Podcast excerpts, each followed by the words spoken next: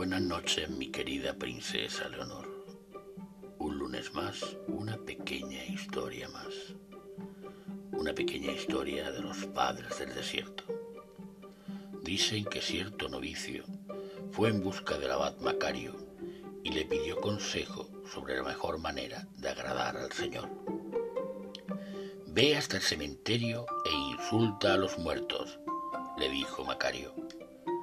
El hermano hizo lo que le ordenaban y al día siguiente volvió a Macario. ¿Te respondieron? preguntó el abad, y el novicio dijo que no. Entonces vuelve allá y elógialos. El novicio obedeció. Aquella misma tarde volvió al abad, que de nuevo quiso saber si los muertos habían respondido. No, dijo el novicio. Para agradar al Señor actúa de la misma manera, comentó Macario. No cuentes ni con el desprecio de los hombres ni con sus halagos. De esta manera podrás construir tu propio camino. Muy buenas noches, mi querida princesa Leonor.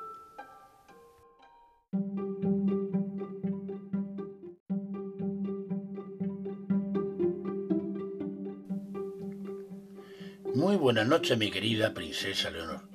Hoy te traigo la versión correcta de Caperucita Roja. Eras una vez una persona de corta edad llamada Caperuza Roja, que vivía con su madre en la linde de un bosque.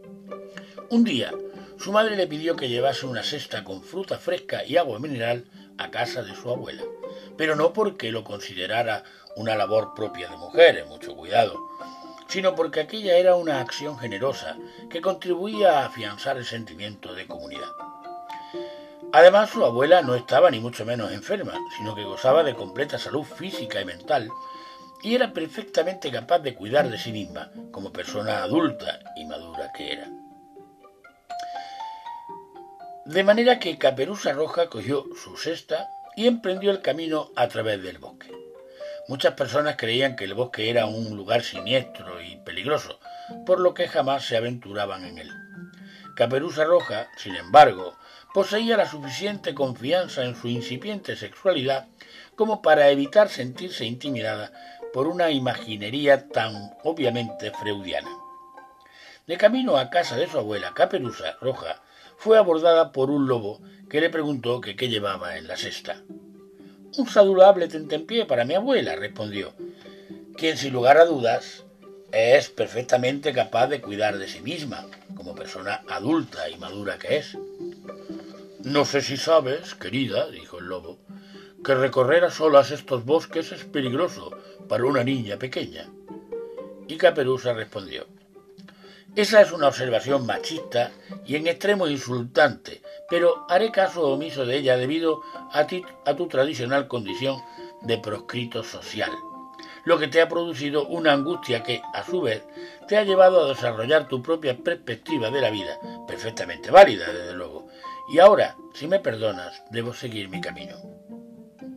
Caperuza Roja continuó caminando por el sendero, pero el lobo, que por su condición de segregado social estaba liberado de esa dependencia servil del pensamiento lineal tan propia de Occidente, conocía una ruta más rápida para llegar a casa de la abuela. Una vez allí, irrumpió bruscamente en la casa y devoró a la anciana, adoptando con ello un modelo de conducta completamente válido para un carnívoro como él. A continuación, inmune a las rígidas nociones tradicionales de lo masculino y lo femenino, se puso el camisón de la abuela y se acurrucó en el lecho. Caperuza Roja entró en la cabaña y dijo Abuela, te he traído algunas frutlerías bajas en calorías y en sodio en reconocimiento a tu papel de sabia y generosa matriarca. Acércate más, criatura, para que pueda verte, dijo suavemente el lobo desde el lecho. Oh, repuso Caperuza. Había olvidado que visualmente eres tan limitada como un topo, pero, abuela, ¿qué ojos tan grandes tienes? Han visto mucho y han perdonado mucho, querida. Abuela, ¿qué nariz tan grande tiene? Relativamente hablando, claro está, y a su modo indudablemente atractiva. Ha olido mucho y ha perdonado mucho, querida. Pero, abuela, ¿qué dientes tan grandes tienes? Y el lobo respondió, estoy satisfecho de ser quien soy y lo que soy. Y saltando de la cama, aferró a Caperuza Roja con su garra, dispuesto a devorarla. Caperuza gritó, pero no como resultado de la aparente tendencia del lobo hacia el travestismo, sino por la deliberada invasión que había llevado a cabo de su espacio personal.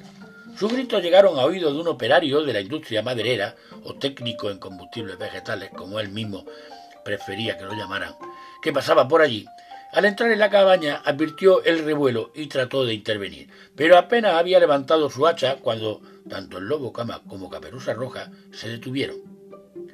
¿Puede saberse con exactitud qué cree usted que está haciendo? inquirió Caperuza.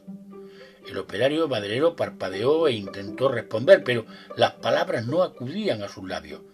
¿Se cree acaso que puede irrumpir aquí como un nerdental cualquiera y delegar su capacidad de reflexión en el arma que lleva consigo? prosiguió Caperuza. Machista, discriminador de especies animales. ¿Cómo se atreve a dar por hecho que las mujeres y los lobos no son capaces de resolver sus propias diferencias sin ayuda de un hombre?